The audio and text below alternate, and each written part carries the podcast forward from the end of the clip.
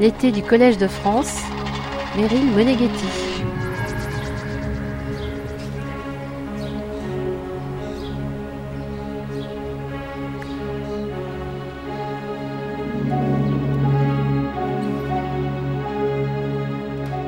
De quelle façon le poète-écrivain Paul Valéry, penseur de la poésie, ayant défini l'essence même de la littérature, son caractère de pure forme, peut-il dire à Gide Je me fous de la poésie s'interroge le philologue William Marx. Qu'est-ce que l'exercice de l'écart chez Paul Valéry?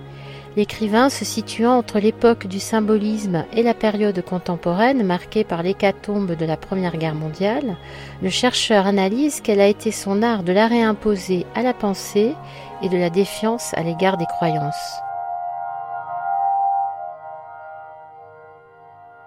Titulaire de la chaire littérature comparée, William Marx a publié en 2023 l'édition du cours de poétique de Paul Valéry au Collège de France en deux tomes chez Gallimard. Cette semaine, nous vous proposons trois conférences extraites de sa série intitulée Valéry ou la littérature, la littérature avec un L majuscule, et le philologue va nous dire pourquoi dans l'heure. Après avoir expliqué en ouverture de série comment il a pu réunir des textes inédits de l'écrivain poète conférencier et nous avoir fait entrer dans son laboratoire, William Marx s'attache selon ses mots à la réflexion aussi libre qu'intense de Paul Valéry. Quand il entre au Collège de France à l'âge de 66 ans, l'écrivain qui sera titulaire de la chaire de poétique entre 1937 et 1945 est à l'apogée de sa carrière littéraire et intellectuelle. Il a développé, rappelle William Marx, en bien des textes et conférences, une réflexion originale considérable sur la création littéraire, version publique des analyses qu'il déroulait en privé dans les cahiers, ces fameux cahiers qui ont été conçus dès sa jeunesse, dès ses vingt ans, comme une discipline et un laboratoire de pensée pour approfondir la connaissance de soi et du monde.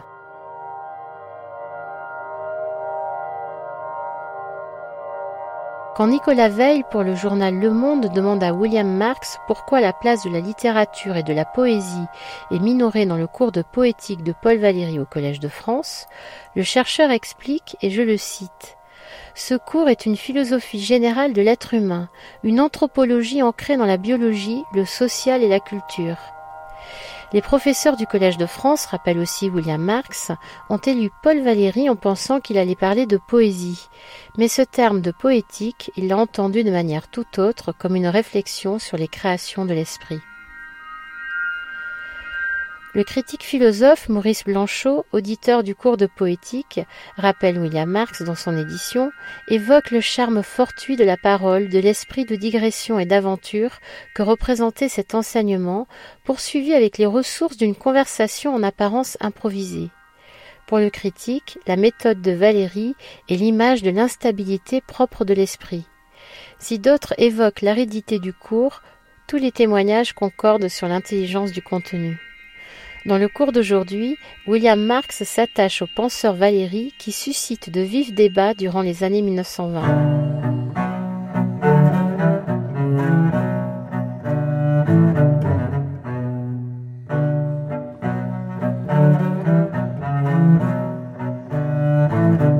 Nous gagnons le Collège de France le 7 février 2023 pour la série de William Marx, Valéry ou la littérature. Aujourd'hui, partie 2, mais je m'en fous, moi, de la poésie.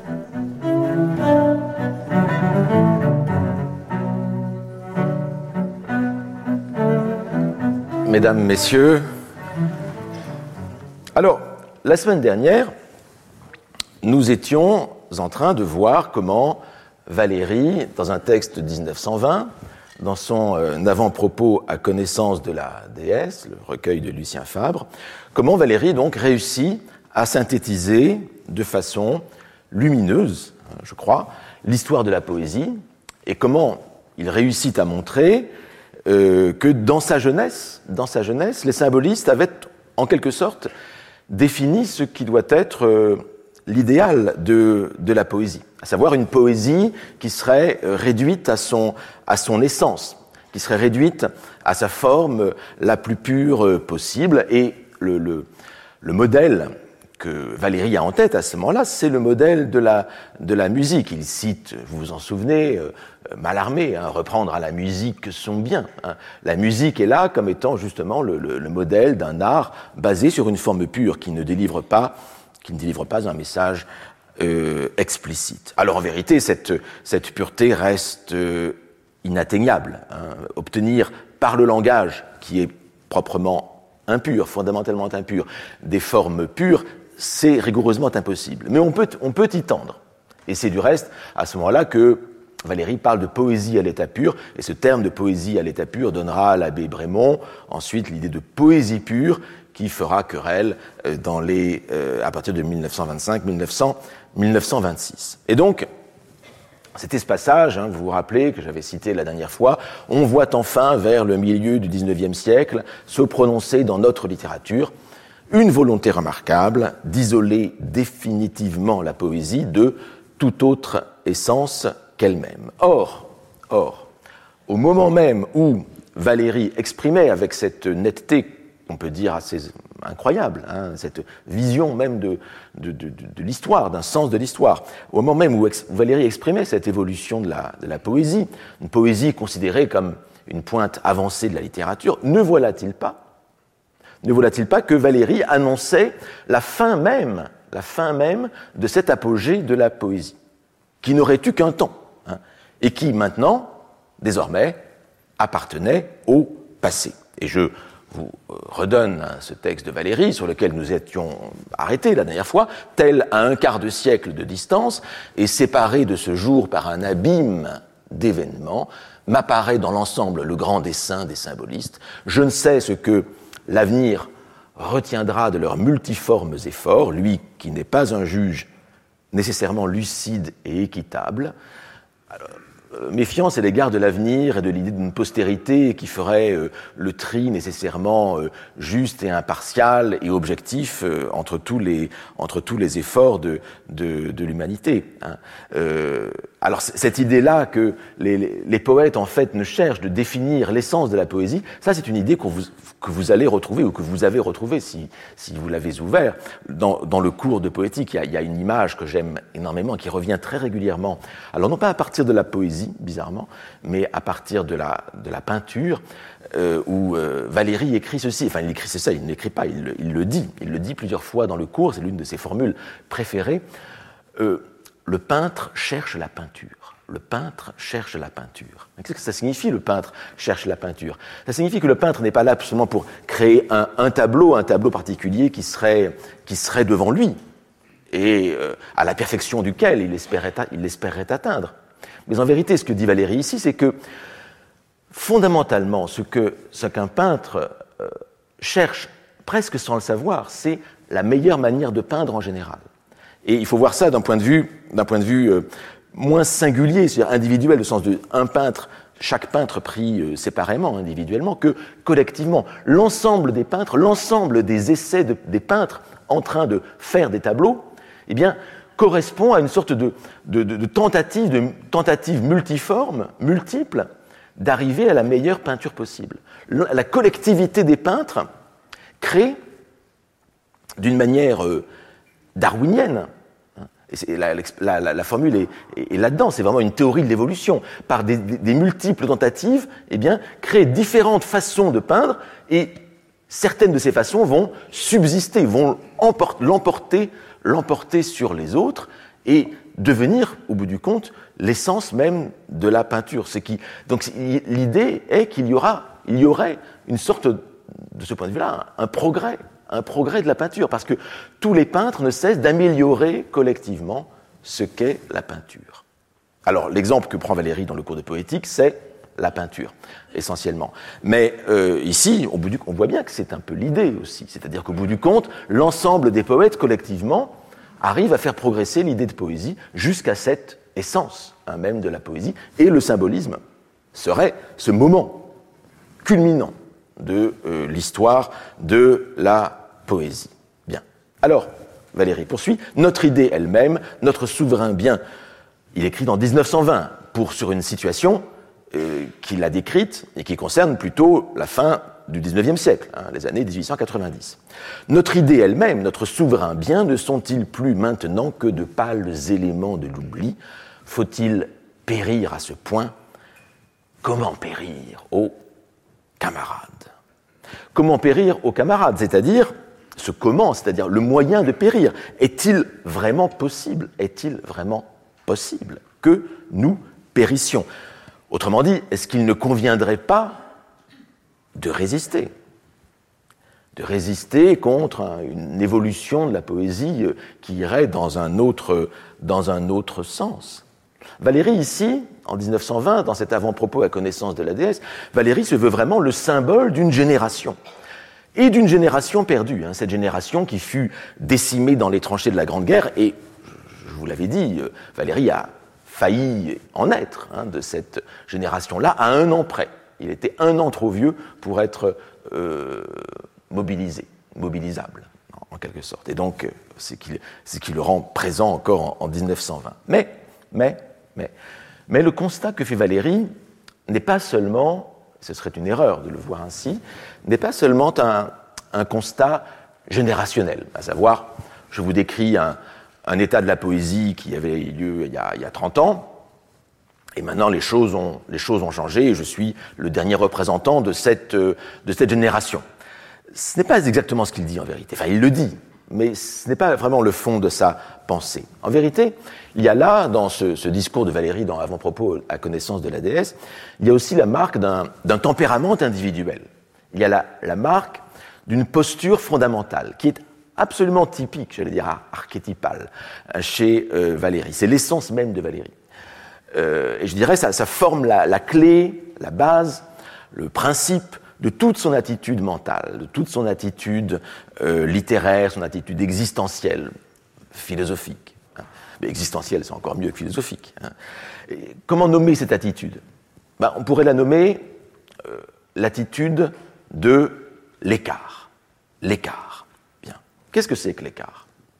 L'écart, cela consiste à s'arrêter sur le bord du chemin de la pensée pour arrêter la pensée.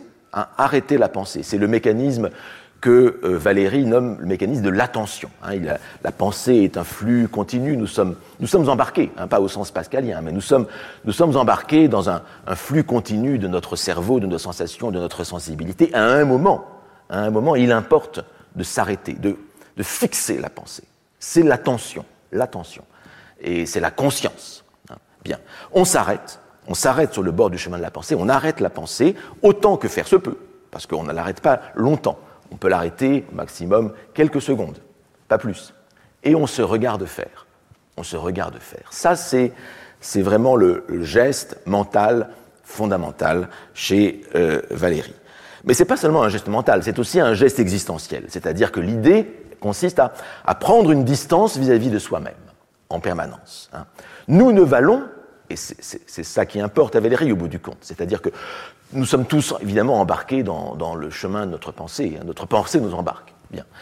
Mais euh, notre pensée, nous n'en sommes pas maîtres. Hein. Valérie le dit dans le cours de poétique, hein. nous ne valons moins par ce qui vient de nous que par notre réaction à ce qui vient de nous par notre réaction à ce qui vient de nous. Nous ne valons que lorsque nous réagissons à ce qui vient spontanément de nous. Eh bien, nous ne valons en vérité en tant qu'êtres humains euh, nous ne valons que par la distance que nous prenons à l'égard de euh, nos idéaux eux-mêmes, à l'égard de ce en quoi nous croyons, de ce que, que, par la distance aussi que nous prenons par rapport à nos réflexes euh, de pensée les plus habituels, les plus, euh, les plus naturels. Nous ne valons que par l'arrêt que nous imposons à nos croyances, à nos, à nos préjugés, à nos, à nos, à nos convictions. Et donc Valérie, d'un point de vue fondamental, d'un point de vue euh, existentiel, il est toujours dans cet exercice-là, cet exercice de l'écart, de, de l'arrêt, de la distance imposée vis-à-vis -vis de ce à quoi l'on croit le plus.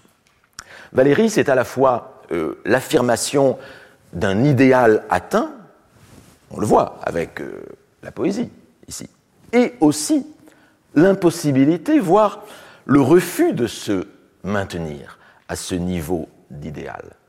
Et le refus parce qu'il y a une impossibilité de se maintenir à, tout, idéal. On ne peut arrêter la pensée que quelques, que quelques rares, moments.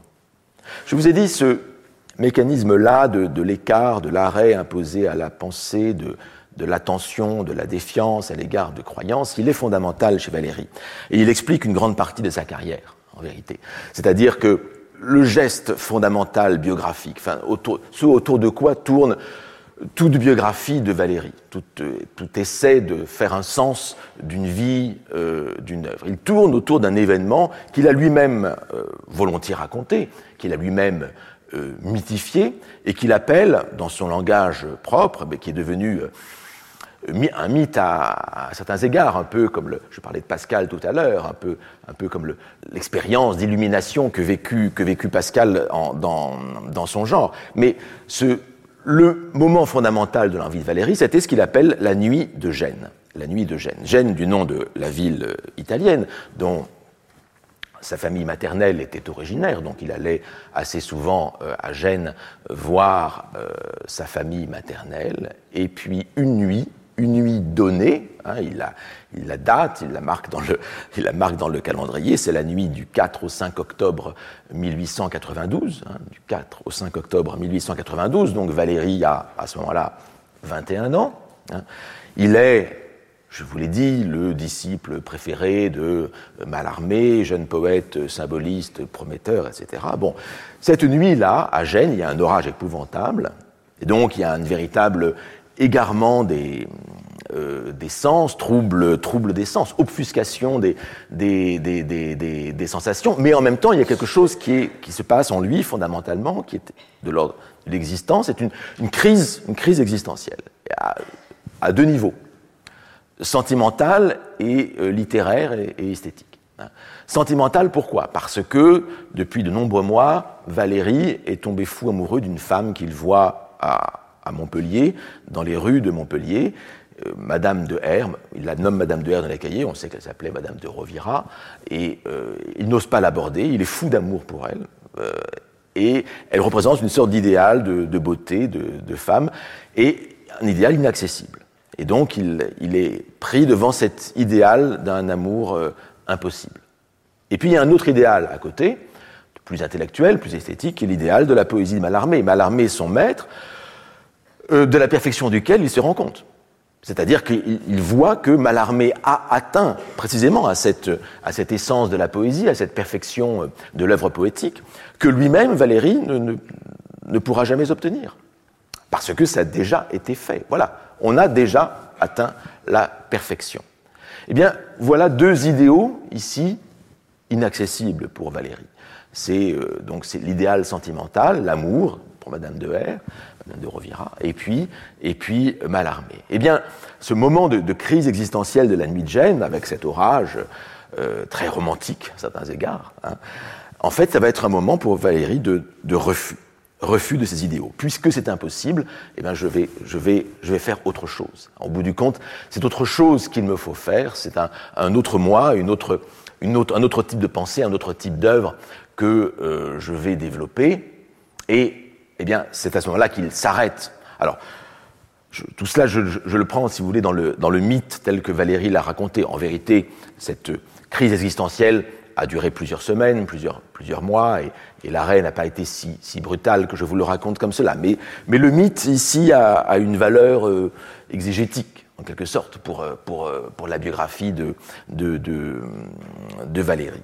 Et donc, Valérie s'arrête de, de bah, il, il s'arrête, il arrête la poésie, il refuse l'émotion amoureuse, hein, il met à distance l'émotion amoureuse, il, il, fait cet arrêt, et puis il euh, va se lancer dans euh, cette réflexion sur lui-même, précisément, sur le fonctionnement. Comment, comment a-t-il pu en arriver là? Comment a-t-il pu en arriver à se laisser emporter à ce point dans euh, un tel aveuglement face à ses idéaux. Et précisément, ce moment de l'écart, c'est ce moment de l'observation, et c'est à partir de ce moment qu'il va commencer cette œuvre des cahiers, hein, à savoir euh, se levant très tôt le matin, euh, cette observation de lui-même, de sa pensée, de son, du, du, fonctionnement de son esprit, et ces il poursuivra jusqu'à sa mort, chaque matin, comme étant cette ascèse, hein, cette réflexion sur lui-même, et puis avec, euh, il fera, se lancera dans les mathématiques, etc. Nous aurons l'occasion d'y revenir. Mais ce moment-là est, absolument fondateur dans la vie de, Valéry. C'est à ce moment-là qu'il s'arrête d'écrire de la poésie, à peu près. Il y a quelques petites productions comme ça qui échappent de temps en temps. Mais globalement, il arrête. Il arrête avant de retourner, avant d'y retourner sur euh, l'objurgation de ses amis, d'André Gide en particulier, euh, de revenir, de publier, alors qu'il a atteint déjà 40 ans, de publier, ses poèmes de jeunesse. Et Valérie, à ce moment-là, se remet à ses poèmes de jeunesse. On est dans les années 1910. On est en, justement au moment de la guerre. Et puis, se remettant à ses poèmes de jeunesse, obéissant à l'injonction amicale hein, de Gide et, d'autres, euh, eh bien, euh, il y a un geste, un, geste d'habitude, qui, un mécanisme, au bout du compte, qui l'emporte, et c'est à ce moment-là qu'il se remet à, à, refaire de la poésie, et de là va sortir non seulement ben, ce, retour de, au poème de jeunesse, hein, l'album des vers anciens, mais aussi, mais aussi euh, La Jeune Parc, hein, en particulier le, grand, le grand poème, et puis les poèmes qui composeront Charme. Mais bon, nous aurons sans doute l'occasion d'y revenir euh, plus tard. En tout cas, ce que je veux dire, c'est que ce moment fondateur, c'est le moment, de la refus, du refus de l'émotion amoureuse et du refus de la perfection poétique. Le refus de la perfection poétique, parce qu'elle est, inaccessible. Et donc Valérie, il est dans cet écart. La prise de conscience de l'idéal, autrement dit, la prise de conscience de l'idéal n'est possible que dans le refus de cet idéal. Et c'est ça qui, c'est cette tension-là qu'il importe, qu'il importe de voir. Autrement dit, et, c'est au bout du compte le, projet, c'est ce que c'est le message que je, que je souhaite faire passer dans, dans ce cours sur Valérie que j'ai intitulé Valérie ou la littérature. Valérie ou la littérature, avec un grand L à ce terme de littérature, comme si c'était l'essence même de la littérature. En général, je répugne plutôt à mettre des capitales au, nom commun, mais là, c'était il y a une volonté, une intention euh, de, de ma part. Parler de Valérie, parler de Valérie, c'est en quelque sorte, comme il le dit euh, ici, on est, nous étions arrivés à l'essence même de la poésie, parler en de Valérie, c'est en, quelque sorte parler de la littérature elle-même, avec un grand L, avec un L capital, c'est parler de l'essence de la littérature, puisque, d'après lui, il, fait partie de cette génération qui ont euh, défini cette essence formelle de la euh, littérature. Et c'est pourquoi donc j'ai choisi comme titre du cours, en général, cette année, Valérie ou la littérature. En fait, je me basais, j'avais en tête plutôt, vous connaissez la, formule de, Spinoza hein, dans l'éthique, hein, Deus sive natura, hein, Deus sive natura, c'est du latin, Dieu ou la nature, Dieu c'est-à-dire la nature, avec l'idée euh, sans doute panthéiste qui est propre à Spinoza. Ben, euh, Valérie, de ce point de vue-là, est un peu le, voilà, j'ai un peu une vision euh, spinoziste, si vous voulez, dans cette formule en tout cas. Euh, Valérie, siwe, hein, siwe literatura, c'est pas du très bon latin ça, mais Valérie, c'est-à-dire la littérature. Valérie, c'est-à-dire la littérature. Valérie ou la littérature. Voilà comment on peut l'entendre, euh, ce Valérie ou la littérature. Mais, mais, ou pas, ou n'a pas seulement ce sens de de dire, de mettre deux termes dont l'un peut remplacer l'autre. Ou c'est aussi une alternative, c'est l'un ou l'autre. L'un ou l'autre. Eh bien, Valérie ou la littérature, ça signifie aussi, et je veux l'entendre aussi euh, comme cela, c'est aussi le refus de cet idéal de la littérature. Le ou comme alternative, comme exclusif. A ou B, et pas A et B, hein, ensemble, pas A égale B. Ou bien Valérie, ou bien la littérature ou bien Valérie, ou bien la littérature. Et effectivement, Valérie, c'est aussi celui qui, dans ce moment même de, l'écart, euh, tel qu'il a été euh, mythifié dans cette nuit de Gênes, c'est aussi celui qui a valorisé euh, extraordinairement la science hein, comme étant la, plus haute manière d'exploiter l'activité de, de l'esprit. Celui qui a voulu explorer méthodiquement les pouvoirs de l'esprit contre contre le vague qu'on attache en général à la, poésie. Il y a une valorisation très forte de la science chez, euh, Valérie euh, contre la poésie. À certains égards, au fil des, années. C'est Einstein qui a remplacé Mallarmé comme modèle, comme modèle idéal de, de, Valérie. Et donc voilà comment on peut aussi entendre ce Valérie ou la littérature, ou bien Valérie ou bien la littérature. Parler de Valérie, c'est en quelque sorte parler de la littérature elle-même, hein, comme, euh, parce qu'il il a atteint cette, il a défini cet idéal de la littérature, ou bien parler de l'envers de la littérature, hein, ce qu'il ce qu'il refuse. Voilà, c'est ce que j'ai je vous ai fait un peu l'exégèse du titre du cours, c'est déjà pas mal. Hein. Euh, euh, donc euh, maintenant, il reste, à le, il reste à, le, à, le, à, le, à le développer. Mais c'est vraiment le, le, problème qui, me semble, cette, qui me semble assez fondamental pour comprendre le, la relation hein, qui existe entre ce, poète qui s'arrête d'écrire et, la, et la, poésie. Et donc Valérie, c'est aussi celui, hein, non pas seulement celui qui dit, voilà, nous avions atteint à l'essence de la, poésie, mais c'est celui, aussi celui qui dit à André Gide, un soir de décembre 1922, on est même le 30 décembre 1922, c'est après, une soirée, un peu arrosée, il était sans doute un peu, un peu déprimé, euh, je ne sais pas. Enfin, il dit ceci, et c'est André Gide qui rapporte, cela euh, dans son journal. On veut que je représente la poésie française. Ben, on le veut, mais, euh, il, il, a quand même, il a quand même un peu cherché, il faut le dire. Enfin bon, mais voilà. On veut que je représente la poésie française, on me prend pour un poète. On me prend pour un poète. Mais je m'en fous, moi, de la poésie. Mais je m'en fous, moi, de la poésie. Voilà, c'était le, titre que j'avais donné à cette leçon. Désolé pour la vulgarité, mais elle est dans le texte de Gide. Euh, elle ne m'intéresse que par raccro. C'est par accident que j'ai écrit des vers. Alors ça, Valérie l'a toujours dit, hein, je vous l'ai dit, en fait. Il revient, il revient au, vers dans les années 10 simplement parce que on lui demande de republier ses vers de jeunesse. Et c'est effectivement, c'est un accident. Ce n'est pas une volonté euh, délibérée. Et, mais il insiste beaucoup, euh, il insiste beaucoup, beaucoup là-dessus. L'idée qu'il n'est jamais le maître de ses propres écrits, qu'il obéit, qu'il écrit le plus souvent sur commande. La plupart de ses œuvres, en fait, sont des œuvres, sont des œuvres de commande. Elles ne viennent pas, elles ne viennent pas de lui. Euh, c'est une impulsion que l'on donne et, lui-même euh, voilà, se, livre à cette, à cette impulsion. C'est par accident que j'ai écrit des vers. Je serais exactement le même si je ne les avais pas écrits. C'est-à-dire que j'aurais à mes propres yeux la même valeur.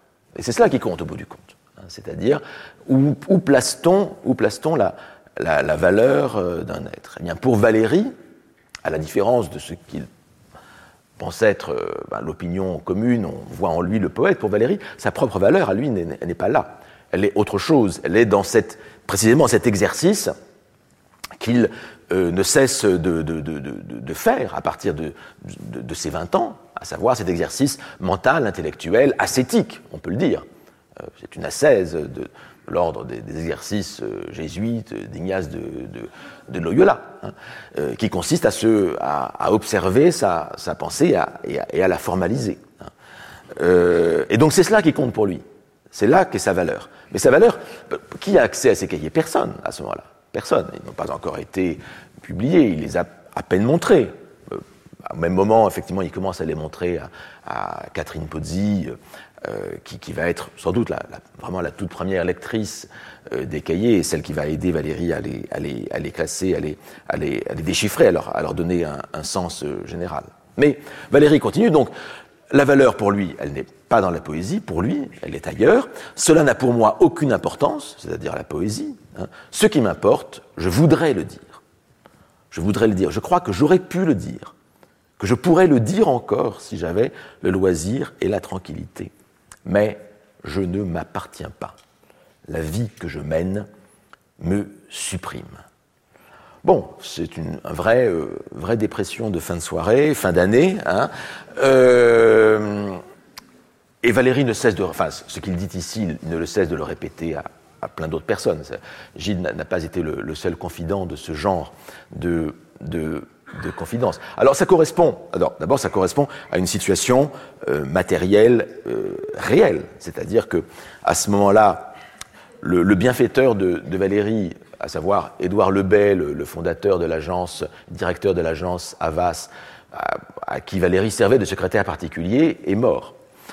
Et euh, Valérie euh, passait ses après-midi avec lui, il faisait la lecture et tout le reste de la journée était libre, il pouvait travailler. Et donc il avait un revenu stable et pour un, travail qui ne lui demande pas qui ne lui demandait pas beaucoup d'efforts. Mais Édouard Lebet est décédé, et donc il n'a plus de ressources, plus de sources de revenus, plus rien. Et donc, ben, il faut comment faire pour gagner sa vie quand on est poète? Ben, Un poète ne peut pas, euh, euh, même le plus grand poète français euh, ne peut pas gagner sa vie avec la, poésie. Il faut, il pourrait chanter, hein, les chanteurs gagnent leur vie, semble-t-il, mais les, romanciers gagnent leur vie, ben, les romanciers qui vendent beaucoup, mais même les poètes qui vendent beaucoup ne peuvent pas gagner leur vie avec la, avec la poésie. Et donc Valérie est obligé de répondre aux commandes. Et donc c'est ça quand il dit la vie que je mène me supprime, c'est-à-dire qu'il ne peut pas, il ne peut pas écrire librement, il ne peut pas écrire ce qui serait important pour lui. Il s'il avait le loisir et la tranquillité, il pourrait dire ce qui lui importe, c'est-à-dire qu'il pourrait faire la somme, faire la somme de ses cahiers. Parce qu'effectivement, ce qui lui importe, ce qu'il veut dire, c'est dans les cahiers, mais ce sont des écrits intimes, et ça fait, au bout du compte, les cahiers, euh, tels qu'ils ont été publiés dans les années 50 par le euh, CNRS sous forme de facsimilé, ça fait 29 000 pages. Hein, c'est gigantesque, c'est quelque chose, c'est pas, ce n'est pas lisible à proprement parler. Mon hypothèse, si vous voulez, c'est que euh, à ce moment-là, effectivement, en 1922, il n'a pas le loisir et la tranquillité de dire ce qu'il a envie de dire. Mais mon hypothèse, c'est au bout du compte que c'est 15 ans plus tard, en 1937, lorsqu'il arrive au Collège de France, que Valérie a pu avoir enfin obtenir donc le loisir et la tranquillité de dire ce qu'il avait à dire, parce qu'il était payé pour ça et qu'il a eu la possibilité librement de parler de ce qui lui importait, à savoir euh, se, faire cette poétique, etc., dont je, vous ai, dont je vous ai parlé et qui va développer huit années durant. Parce qu'il a été payé pour ça, il n'avait que cela à faire. Alors, c'est arrivé un peu tard, on est d'accord, il avait 66 ans. Mais il a eu à ce moment-là cette possibilité. C'est pourquoi je trouve que ce, cours de poétique me paraît justement correspondre à ce dessin euh, euh, qu'il y avait chez Valérie de, dire ce qui lui importait vraiment, c'est-à-dire ce qui faisait à ses propres yeux sa propre, sa propre, sa propre valeur. Bon, on est en 1922, 1937, c'est 15 ans plus tard, il faut longtemps attendre, et Valérie aura de quoi être être déprimé pendant ces, entre ces 15 années. Entre-temps, il fait quand même des choses intéressantes. Hein. Mais euh, et justement, euh, je crois que ce comportement là de Valérie, je, m'en fous moi de la poésie. Hein. La, formule est, violente et Gide a du plaisir, euh, en bon ami, euh, Gide a du plaisir à la rapporter dans son, dans son journal. Hein. C'est toujours les, grandes gentillesses et, puis là, et, là aussi l'admiration que Gide a, sincèrement pour, pour, pour Valérie, hein, de, de montrer cet ami compliqué qu'il a et pour lequel il a, il a vraiment une grande, une grande, une grande fascination.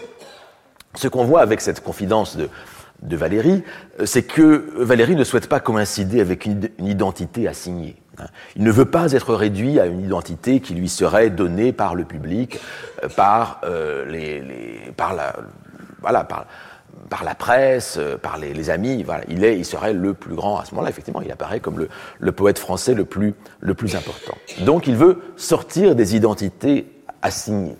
Ce qui, à certains égards, est un message pour aujourd'hui, me semble-t-il. Ne pas coïncider avec l'image qu'on vous donne de vous, hein.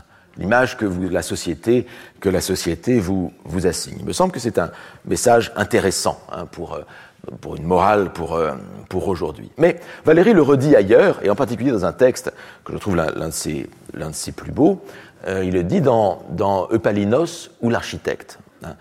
Et il le met dans la bouche de Socrate, parce que Eupalinos ou l'architecte, c'est un, un dialogue de type platonicien, néo-platonicien, enfin néo au sens que il reprend principe platonicien, ça n'a rien de platonicien au sens philosophique du, terme. Et fondamentalement, Socrate dit dans Eupalinos, c'est un dialogue entre Socrate et Phèdre, mais non pas sur les bords de l'Ilissos, comme dans euh, le Phèdre de Platon, mais aux enfers. Hein. Socrate et Phèdre sont morts, hein, et les deux âmes, les deux esprits euh, des morts dialoguent entre eux après cette vie, euh, cette vie passée. Et Socrate dit ceci, c'est une formule qui est, je pense, assez une citation célèbre de, Valérie.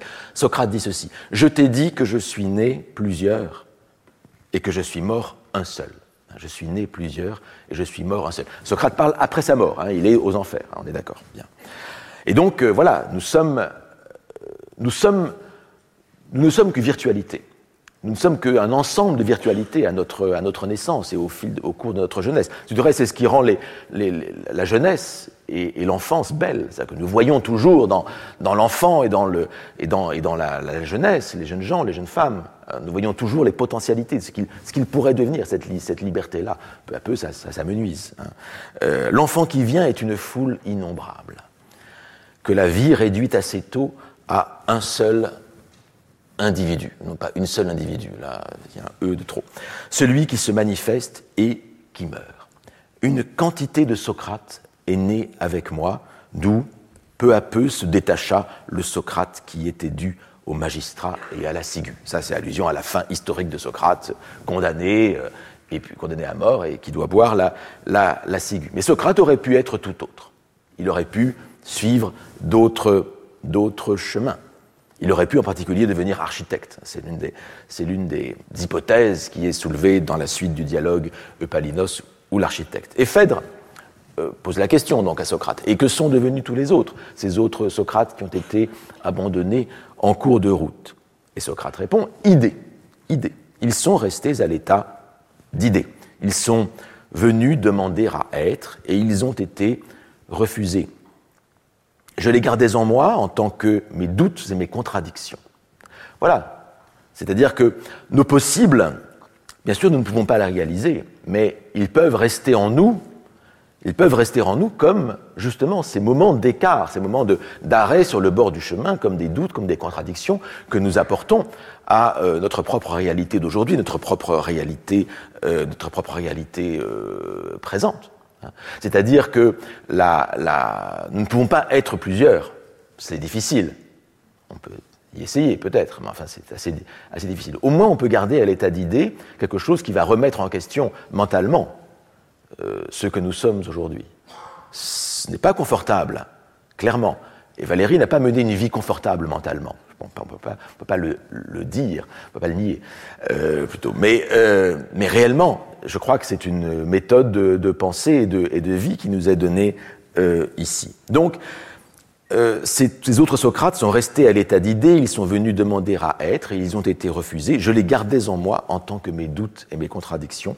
Parfois, ces germes de personnes sont favorisés par l'occasion et nous voici très près de changer de nature. Et donc, alors l'idée, on pourrait je trouve que ce passage est très très beau et très très très fort. Et euh, comme du reste, beaucoup de choses dans, dans Epalinos ou l'architecte, qui est, l'un des chefs-d'œuvre de, Valérie. Parfois on me demande par où commencer Valérie. Bon, on peut commencer par Monsieur Test, qui est évidemment un, euh, petit texte d'une grande densité, mais j'ai une tendresse particulière quand même pour euh, ce que moi je trouve Palinos, qui je trouve peut-être le plus beau texte en prose qu'on ait jamais écrit dans la langue française, et, et aussi avec la densité de pensée euh, la plus étonnante. Enfin bref, voilà, je, crie ici mon, mon, mon amour pour, euh, pour Eupalinos ou l'architecte. Mais euh, ce que pense Valérie fondamentalement, il ne le pense pas seulement ici, mais ailleurs dans d'autres endroits, à savoir que nous ne pouvons être nous-mêmes que parce que nous aurions pu être autres. En fait, ce que nous sommes n'est qu'un choix parmi euh, d'autres chemins. Et c'est parce qu'il y avait ces différents chemins que, au bout du compte, un a été pris. Hein. Mais il y avait ces potentialités à l'origine. Alors ça, c'est très très important. Nous ne, nous ne, pouvons voir une chose, on a ça dans Faust, j'aurai l'occasion d'y revenir, nous ne pouvons voir une chose que parce que nous pouvons voir toutes les choses. Hein. Nous avons des tonnes de potentialités, une infinité presque de potentialités dans euh, les yeux et dans notre cerveau. Mais je reviens à la vie ici, à l'existence. Vivre, vivre, c'est choisir. Choisir ou être choisi, parce que le plus souvent, on ne choisit pas, en vérité. On est choisi par les événements. C'est ce dont Valérie se plaint, ce dont Socrate aussi, à certains égards, se plaint. Mais vivre, donc, c'est choisir ou être choisi. Mais penser, penser, penser au sens humain le plus plein, penser, c'est penser, c'est vivre une seconde fois, c'est vivre une autre vie. C'est-à-dire que penser, c'est avoir conscience des autres choix possibles. C'est prendre un écart, prendre une distance vis-à-vis euh, de euh, cette vie que vous avez, que nous, avons. Penser, c'est ne pas se laisser renfermer dans un choix, dans un choix définitif. Il, est dit, il existe donc, de la même manière qu'il existe différents Socrates, plusieurs Socrates qui sont morts, abandonnés sur le bord du chemin, comme des, oui, comme des, des, pots, des, possibilités. Il existe donc un, un Valérie poète, mais il existe aussi un Valérie non poète. Il existe un Valérie non poète, celui qui se fout de la poésie. Hein. Euh, et, ce, et ce Valérie non poète a failli exister. Il a existé. Il a existé de fait. Il a existé dans son petite chambre de la rue Gay-Lussac, entre 20 et 30 ans. Il était rue Gay-Lussac, petite chambre, il y avait un tableau noir couvert d'équations, il y avait un, un une reproduction du, transi de, Ligier Richier, il y euh, voilà, c'était une chambre nue, chambre nue, vide, abstraite. Et Valérie était, là. C'est le Valérie, c'est le Valérie non poète qui a existé. Et puis il y a eu le Valérie poète. Et ce que je veux vous dire par là, c'est que Valérie est un poète, on est d'accord. Et il réfléchit à l'esthétique, mais c'est aussi un penseur. Et c'est aussi, il y a, je dirais, une, une éthique de Valérie.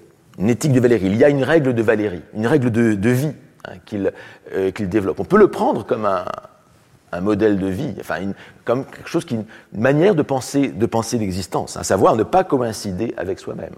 Cultiver, comme le dit euh, Socrate ici, cultiver ses, doutes et ses contradictions, être, être toujours prêt à renverser ses propres dieux. Il n'y a rien dont on doive davantage se méfier que ses propres dieux, qui vous trompent en vérité.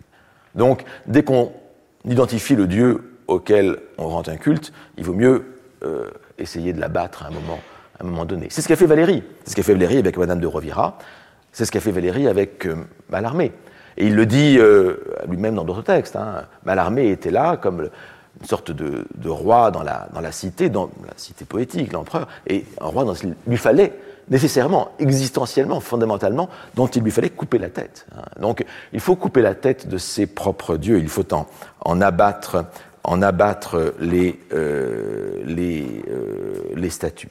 Eh bien, ce Valérie poète et non poète, hein, ce Janus, cette double face de Valérie, c'est cela que que je fais aujourd'hui, que je souhaite explorer dans, dans le cours. C'est le passage de l'un à l'autre, hein, d'un Valérie à l'autre, du poète au non-poète. Mais l'important, c'est aussi d'explorer la possibilité de la coexistence entre le poète et le non-poète.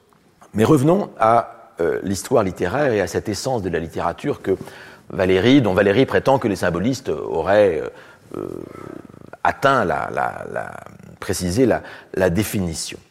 Comment, comment cette perte de l'idéal poétique Comment cette perte est-elle historiquement possible? Comment cette perte de l'idéal politique atteint par les euh, symbolistes, comment est-elle sociologiquement même possible?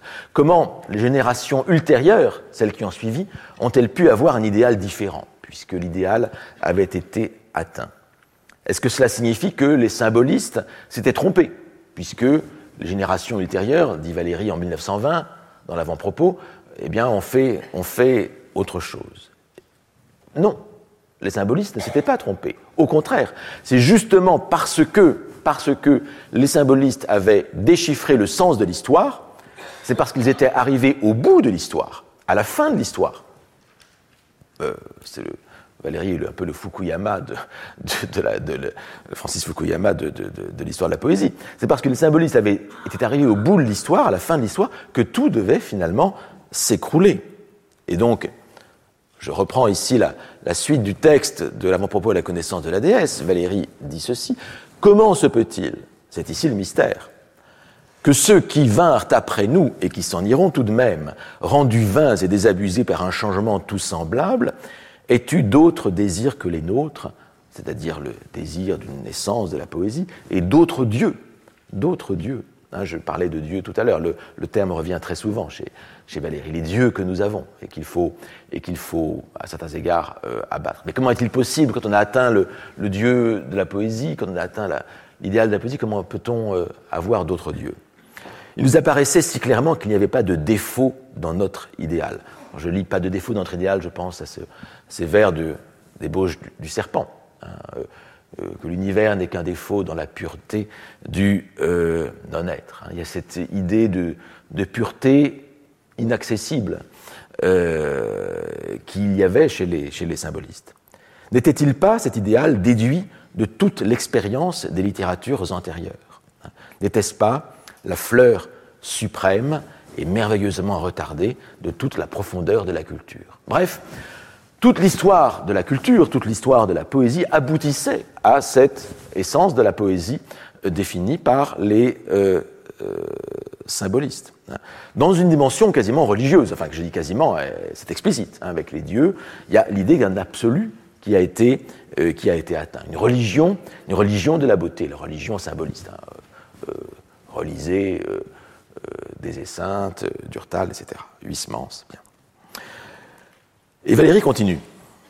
Il faut supposer au contraire que notre voix était bien l'unique, que nous touchions par notre désir à l'essence même de notre art et que nous avions véritablement déchiffré la signification d'ensemble des labeurs de nos ancêtres. Hein. Déchiffrer la signification d'ensemble des labeurs de nos ancêtres. À savoir que, ici, c'est une philosophie de l'histoire, à la manière de Hegel, que euh, Valérie propose ici, à savoir que réellement il y avait une logique de l'histoire euh, depuis le romantisme, et que cette logique aboutissait au symbolisme, à cette forme, à cette forme pure. Nous avions relevé ce qui paraît dans leurs œuvres de plus délicieux, composé notre chemin de ces vestiges, vestiges, hein, de ces ruines, mais je pense que Valérie le prend aussi au sens de, au, sens latin, étymologique, de traces, hein, les traces des pas dans le sol, hein, vestigia.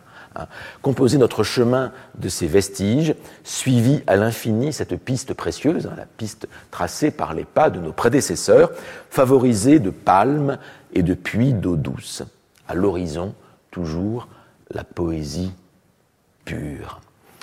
Euh, j'aime beaucoup cette phrase avec une belle, belle image d'un chemin tracé dans le désert à la suite, à la suite des prédécesseurs. Et je vous pose la question, euh, euh, petite devinette, vous voyez à, quoi, enfin, à quel, quel type de, route dans le désert, quel type de, chemin, quelle est l'image fondatrice ici derrière? Arriver au bout d'un chemin avec à l'horizon toujours la poésie pure, c'est je, fais un peu comme mon collègue Thomas Römer qui aime bien poser des questions. Et c'est un peu là.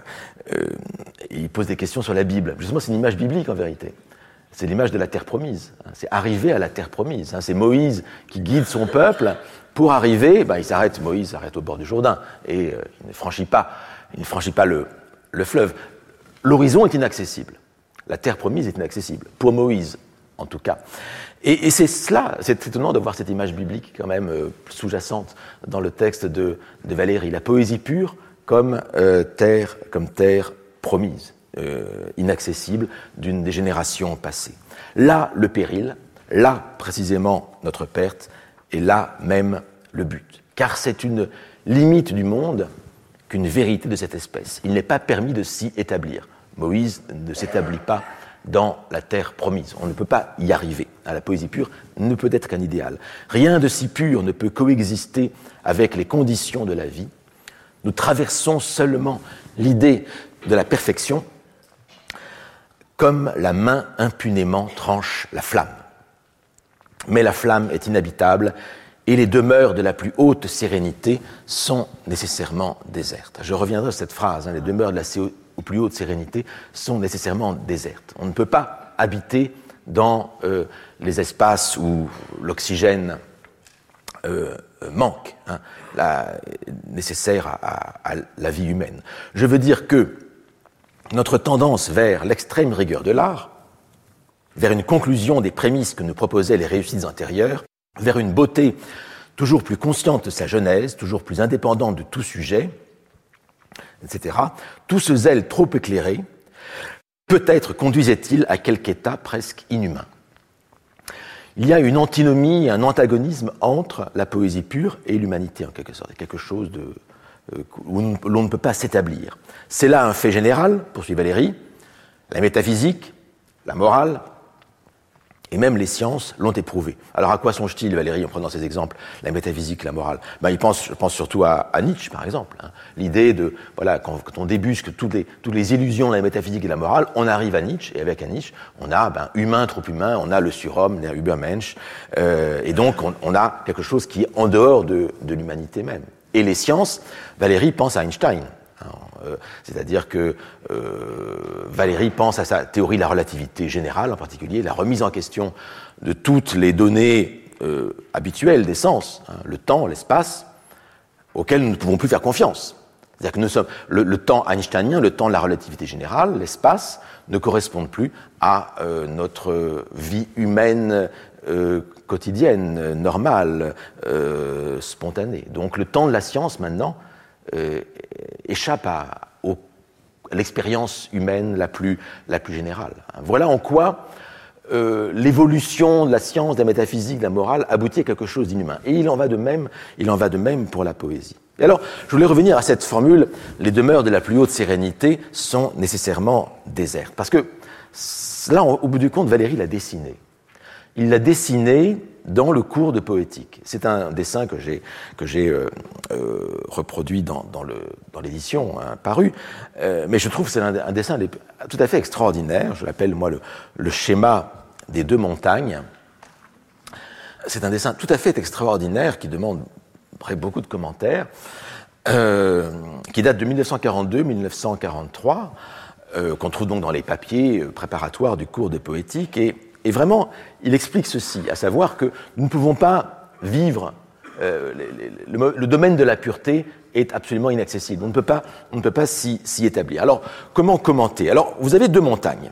Alors, la première montagne, c'est la montagne des, des besoins des besoins physiques, des besoins corporels, des besoins, des besoins charnels. Du reste, ils sont explicités ici. Manger, foutre, excusez-moi, hein, avoir chaud, payer, voilà, c'est les, besoins fondamentaux. Euh, température, euh, combustible, voilà, avoir chaud, euh, être, avoir les conditions d'existence qui permettent, voilà, c'est l'existence de base, l'existence physique, corporelle de base. Et ça, on a, on a, les besoins de base, et quand on est au pied de la montagne, on est dans tout ce qui est le plus basique. Hein, euh, on a les aliments hein, qui sont ici, à ce niveau-là.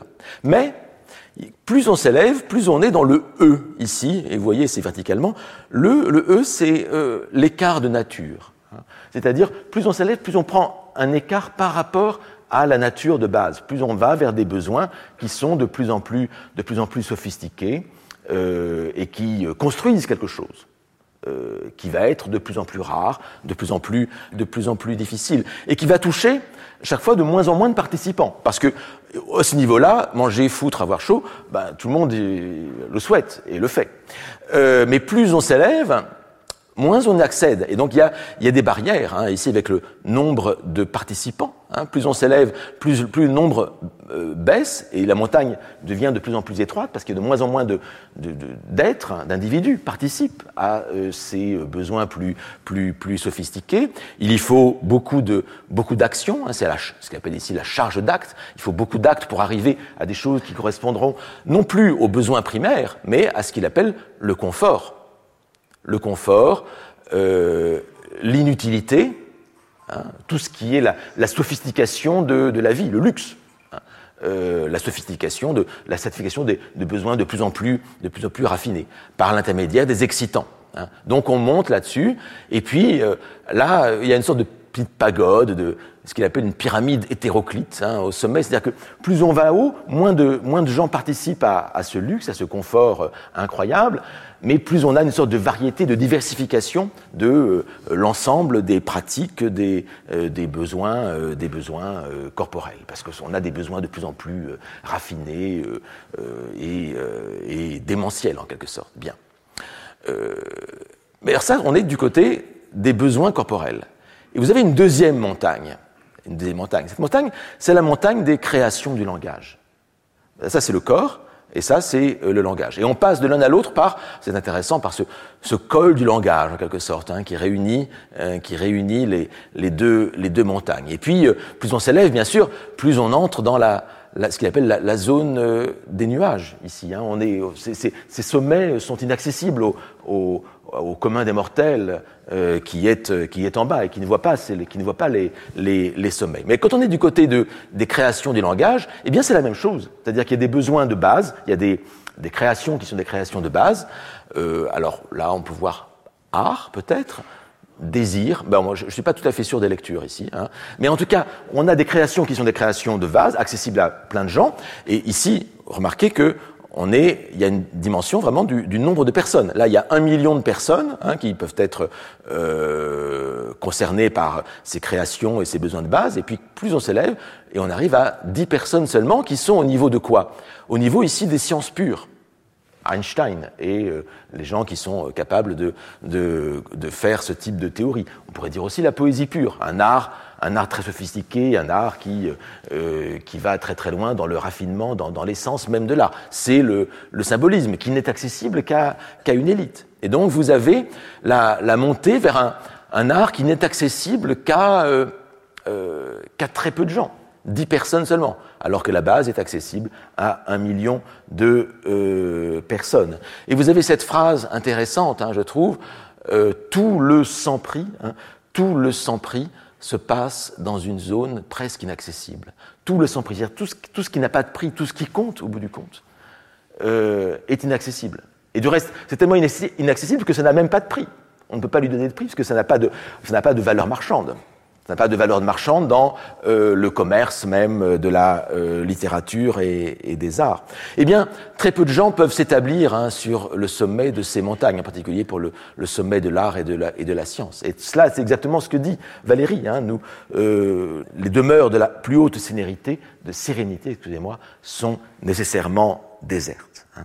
Eh bien, voilà un peu la représentation euh, imagée, euh, figurée de euh, l'idéal et à la fois aussi de l'impossibilité euh, d'atteindre à un idéal de la poésie et de, l'art. Je crois qu'on a là, dans ces deux montagnes, on a là une représentation, euh, l'une des plus fortes, je trouve, de la, pensée par, Valérie de, cette, cet idéal de l'art et, de la, et aussi de l'impossibilité de s'y établir. Comment vivre ici hein? Comment vivre ici? C'est impossible. Il faut nécessairement, il faut nécessairement redescendre. Eh bien, euh, redescendre, c'est ce que euh, nous ferons la prochaine fois. Merci.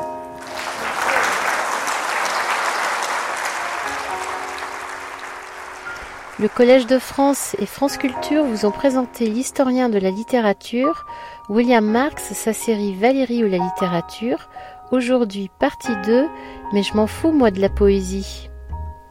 Sur les sites de France Culture et du Collège de France, vous retrouverez tous les liens, la vidéo et les informations autour de cette diffusion, ainsi que l'ensemble des cours de William Marx. Je rappelle que le philologue a dirigé l'édition du cours de poétique de Paul Valéry en deux tomes dans la Bibliothèque des idées chez Gallimard en 2023. Tout à présent pèse sur la pensée. Paul Valéry en 1939. Intensité et accélération des sensations.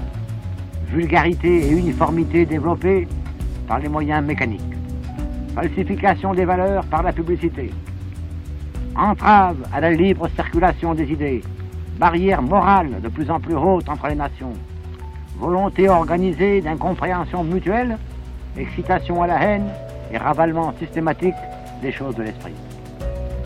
Ce tableau, qui est sombre, est composé d'observations immédiates que j'ai simplement réunies.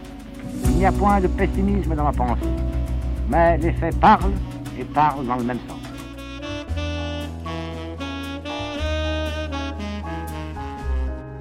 Demain, que deviendra le capital intellectuel européen Valérie ou la littérature, partie 3. Réalisation Nathalie Salle. Présentation et coordination Meryl Moneghetti.